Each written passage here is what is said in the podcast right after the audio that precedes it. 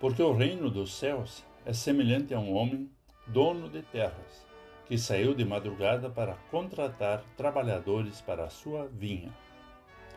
Conforme o Evangelho de Mateus 20, versículo 1.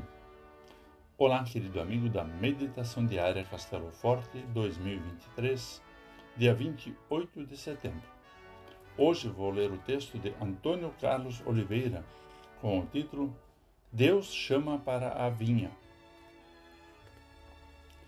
O dono da vinha pagou a cada pessoa um dia completo de trabalho. Pagou o valor necessário para que uma pequena família pudesse se alimentar. Mesmo que tivessem trabalhado apenas umas poucas horas, essas pessoas receberam o que era necessário para sobreviver.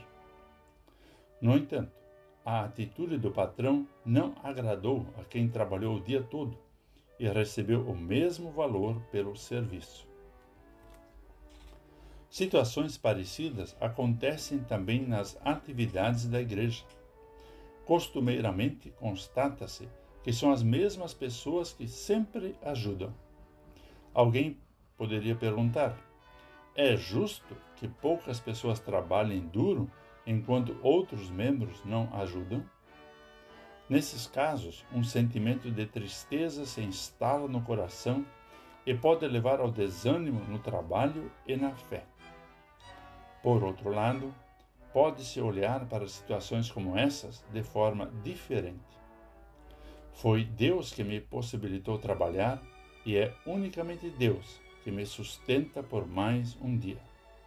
Então, independentemente das outras pessoas, vou fazer o melhor que eu puder, não por causa das pessoas, mas por Deus, que me chamou e me capacitou para essa tarefa.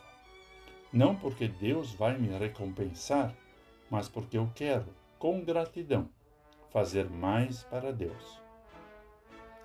Posso ficar feliz se algumas pessoas me ajudam nessa tarefa e me alegrar com aquelas que só podem ajudar um pouquinho. Posso também orar e pedir a Deus que chame mais amigos e amigas para trabalhar na sua vinha. Vamos falar com Deus. Deus bondoso e misericordioso, agradecemos-te por teres nos chamado e capacitado para o trabalho em tua igreja e pela companhia dos irmãos e irmãs na fé. Ajuda-nos, Senhor, a encontrar felicidade e alegria em colaborar para o teu reino. Em nome de Jesus. Amém. Aqui foi Vigan Decker Jr. com a mensagem de hoje.